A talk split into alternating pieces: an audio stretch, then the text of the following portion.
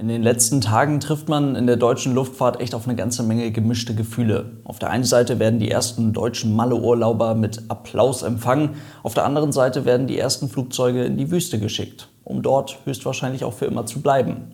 Zum Beispiel hat heute die Ferienfluggesellschaft Condor zwei ihrer Boeing 757-300 in die USA in die Wüste geschickt. Wir sprechen ein bisschen über das ganze Thema. Viel Spaß!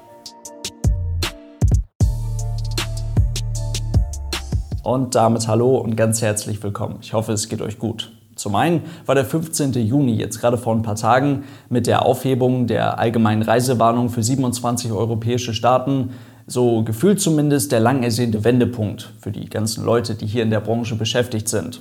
Auf der anderen Seite gab es jetzt in den letzten Tagen aber auch immer mal wieder mehr oder weniger konkrete Infos, die gezeigt haben, dass hier noch gar nichts so richtig überstanden ist. Zum Beispiel, was geht denn gerade alles bei der Lufthansa ab? Da wird es bis nächste Woche Donnerstag nochmal richtig spannend. Dazu, TuiFly musste in den letzten Tagen echt eine ganze Menge Kritik aufgrund der geplanten Sparmaßnahmen einstecken. Denn hier soll, höchstwahrscheinlich zumindest, die Flotte von aktuell fast 40 Flugzeugen auf gerade mal 17 Flugzeuge verkleinert werden. Und das schiebt natürlich eine ganze Menge Arbeitsplätze bei der Ferienfluggesellschaft, ganz egal ob es am Boden oder beim fliegenden Personal ist, wirklich auf die Kippe. Da geht es um deutlich mehr Arbeitsplätze, als eine Fluggesellschaft, als ein Unternehmen in dieser Größenordnung wirklich sozial verträglich, wie es so immer so schön heißt, abbauen könnte.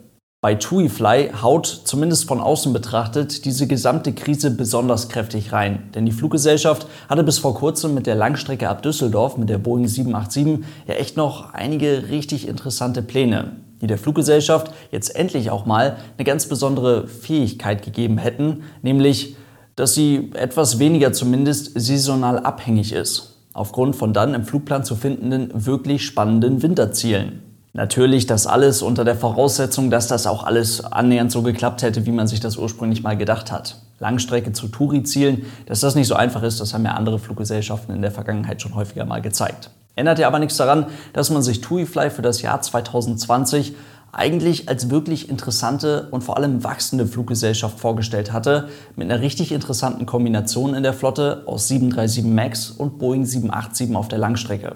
Und daraus wird jetzt halt einfach nichts. Jetzt soll die Airline hingegen auf eine Größe zusammengeschrumpft werden, die man definitiv in einem normalen Winter auch wirklich gebrauchen und nutzen kann. Und das sind eben laut Aussage des TuiFly-Chefs eben diese 17 Flugzeuge in der Flotte. Mitstreiter Condor machte dann in den letzten Tagen auch noch auf sich aufmerksam, nachdem TuiFly von einer Flottenhalbierung gesprochen hatte und von bis zu 900 Arbeitsplätzen, die da eventuell ja, in naher Zukunft nicht mehr gebraucht werden könnten, kam dann noch die Lufthansa mit 22.000 abzubauenden Arbeitsplätzen um die Ecke und warf damit eine, ja, doch jetzt mehr oder weniger konkrete Zahl in den Raum. Allein hier in Deutschland bei der Lufthansa Passage sollen es 1.500 Mitarbeiter am Boden, 2.600 Flugbegleiter und 600 Piloten sein, die man in naher Zukunft wohl erst einmal nicht gebrauchen kann. Und dann kam jetzt eben, wie gesagt, auch noch Condor mit einer mehr oder weniger konkreten Zahl um die Ecke. Ganz nebenbei das Interview in der FAZ mit dem Condor-Chef Ralf Teckentrupp hatte schon fast eine ironische Ähnlichkeit zum Handelsblatt-Artikel mit dem TUI-Fly-Chef Oliver Lackmann. Naja, viele hatten hier schon auf eine konkrete Zahl gewartet. Gesagt wurde vom Condor-Chef dann, Zitat, ich denke, wir werden, wie die anderen Fluggesellschaften auch, 15 bis 25 Prozent der Stellen abbauen müssen. Das wären bei uns 600 bis 1000 Stellen. Damit haben drei wichtige Fluggesellschaften in Deutschland, die alle natürlich in unterschiedlichen Größenordnungen direkt oder indirekt über den dahinterstehenden Konzern Staatshilfe erhalten haben, primär um Arbeitsplätze zu sichern, konkrete Zahlen zu diesem Thema genannt. Das wiederum bedeutet, im Hintergrund wurden jetzt eine ganze Menge sehr intensive Gespräche mit allen möglichen betroffenen Gewerkschaften in Gang gesetzt, um dazu jetzt schnellstmöglich eine Lösung zu finden. Inwiefern vorher getroffene tarifliche Vereinbarungen, wie beispielsweise bei TuiFly, eigentlich keine Entlassung bis Ende 2021 da noch gehalten werden können oder da noch tragbar sind, das bleibt tatsächlich einfach abzuwarten. Neben den langsam wieder anlaufenden Urlaubsflügen entsteht hier jetzt also eine wirklich nicht zu unterschätzende Dynamik, die in den nächsten Wochen und Monaten sicherlich noch für eine ganze Menge sehr interessante Nachrichten sorgen wird. Falls ihr euch also wirklich für das Thema interessiert, behaltet ihr am besten eure Luftfahrt-Nachrichtenseiten eures Vertrauens ganz gut im Auge. Die können meist sehr viel schneller und sehr viel besser auf dort entstandene Ergebnisse oder Entwicklung reagieren, als ich das hier könnte. Gleichzeitig haben die Fluggesellschaften natürlich schon längst damit begonnen, konkrete Pläne für ihre Flotte, konkrete Zukunftspläne für ihre jeweiligen Flotten in die Tat umzusetzen. Das gilt logischerweise nicht nur für Deutschland, sondern für die ganze Welt. Überall werden Gespräche mit den jeweiligen Herstellern geführt über eine verspätete oder vielleicht sogar gar keine Abnahme von neuen Flugzeugen. Heute gab zum Beispiel Qatar Airways bekannt, eine Fluggesellschaft, die vor einigen Jahren noch so schnell gewachsen ist wie fast keine andere Fluggesellschaft auf der Welt.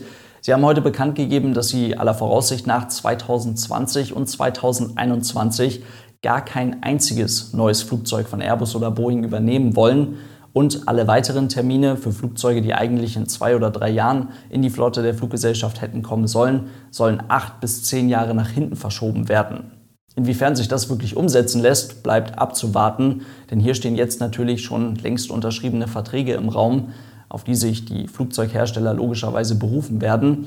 Das, was also mit der Flotte der jeweiligen Fluggesellschaft dann in naher Zukunft passieren wird, das ist jetzt alles mehr oder weniger Verhandlungssache.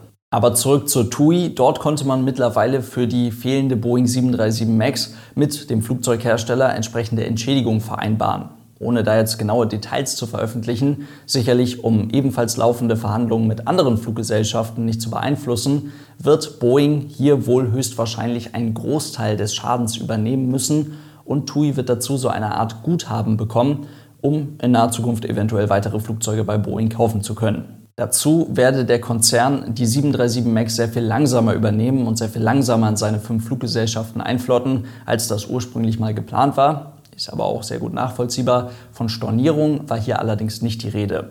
Dann nochmal weiter zur Lufthansa. Die haben derweil nicht nur ihre Airbus A380 in Spanien geparkt, sondern sie haben jetzt Anfang Juni auch die ersten zwei von insgesamt voraussichtlich sechs Boeing 747-400 nach Enschede in die Niederlande geflogen. Oder wie auch immer man das da ausspricht. Interessant ist das deswegen, weil diese Flugzeuge hier jetzt im Unterschied zu allen anderen Flugzeugen der Lufthansa, die in Frankfurt, in Hamburg oder in Berlin oder sonst wo stehen, nicht nur geparkt werden, sondern diese 747-400 werden hier jetzt wirklich eingelagert. Der Prozess dafür ist nochmal deutlich aufwendiger, als die Flugzeuge jetzt überall an den verschiedenen Flughäfen zu parken und abzustellen. Es dauert mehrere Tage, lohnt sich aber eben dann, wenn das Flugzeug voraussichtlich deutlich länger als etwa drei Monate am Boden stehen soll. Dabei werden zum Beispiel sensible Geräte im Cockpit ausgebaut, die Triebwerke werden eventuell abmontiert und das Flugzeug wird im wahrsten Sinne des Wortes wirklich eingepackt. Also die Fenster werden abgeklebt, alle Öffnungen werden wirklich verschlossen und so weiter. Auf der anderen Seite reduziert sich bei einem solchen Long-Term Storage aber auch ganz massiv der Wartungsaufwand, der mit diesen geparkten Flugzeugen einhergeht. Denn die Flugzeuge, die wir hier jetzt an den ganzen Flughäfen geparkt sehen, die benötigen eine ganze Menge Aufmerksamkeit. Die Maschinen müssen in regelmäßigen Abständen bewegt werden, sie müssen belüftet werden oder gelüftet werden, also da müssen mal die Türen für eine gewisse Zeit aufgemacht werden. Die Triebwerke müssen etwa alle zwei Wochen laufen und so weiter. Die Maschinen werden ständig durchgecheckt und gewartet. Falls ich das nicht vergessen habe, verlinke ich euch mal in der Infokarte ein Video von Plane Mania zu dem Thema. Das zeigt diesen ganzen Prozess sehr gut. Ganz wichtig also, die Boeing 747-400, die Lufthansa dort jetzt abgestellt hat, die werden nicht direkt zerlegt und verschrottet. Aber es ist auch noch nicht so wirklich sicher, ob diese Flugzeuge jemals wieder bei der Lufthansa in den Betrieb gehen werden.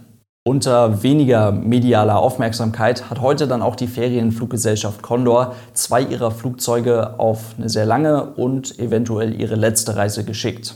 Die beiden Boeing 757-300 mit den Kennungen Oscar Romeo und Oscar Papa haben sich heute von Frankfurt aus auf den Weg nach Bangor in den USA gemacht. Der Flug dorthin dauert etwas mehr als sieben Stunden. Dort werden die Maschinen dann aufgetankt und dann machen sie sich noch auf den Weg weiter zum Phoenix Goodyear Airport nach Arizona.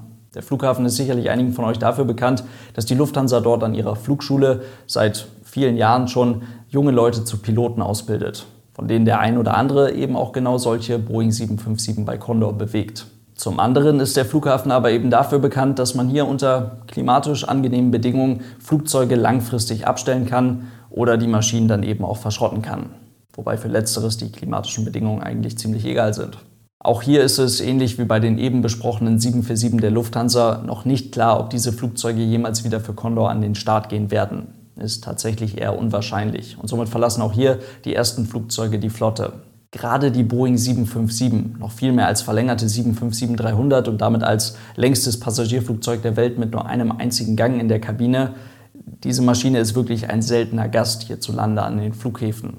Condor war damals 1999 Erstbetreiber der 757-300 und betreibt das Flugzeug heute mit 275 Sitzplätzen. Die Oscar Romeo und die Oscar Papa begannen ihren Dienst allerdings vor fast 20 Jahren in Großbritannien. Kurz danach kamen sie dann zur Thomas Cook und ab 2019 gehören die beiden Flugzeuge offiziell zur Condor. Das sind damit die beiden einzigen Condor Boeing 757, die 280 anstatt der eben genannten 275 Sitzplätze haben und damit sind es auch die beiden Flugzeuge der Condor mit der größten Kapazität in der gesamten Flotte. Und das ist eine Eigenschaft, die aktuell nun mal nicht wirklich gefragt ist. Und unter anderem deswegen sind die beiden Flugzeuge jetzt wohl raus. Damit soll es das für heute gewesen sein. Vielen lieben Dank fürs Zuhören. Ich hoffe, es waren ein paar interessante Infos für euch mit dabei und dann hoffentlich bis morgen. Tschüss.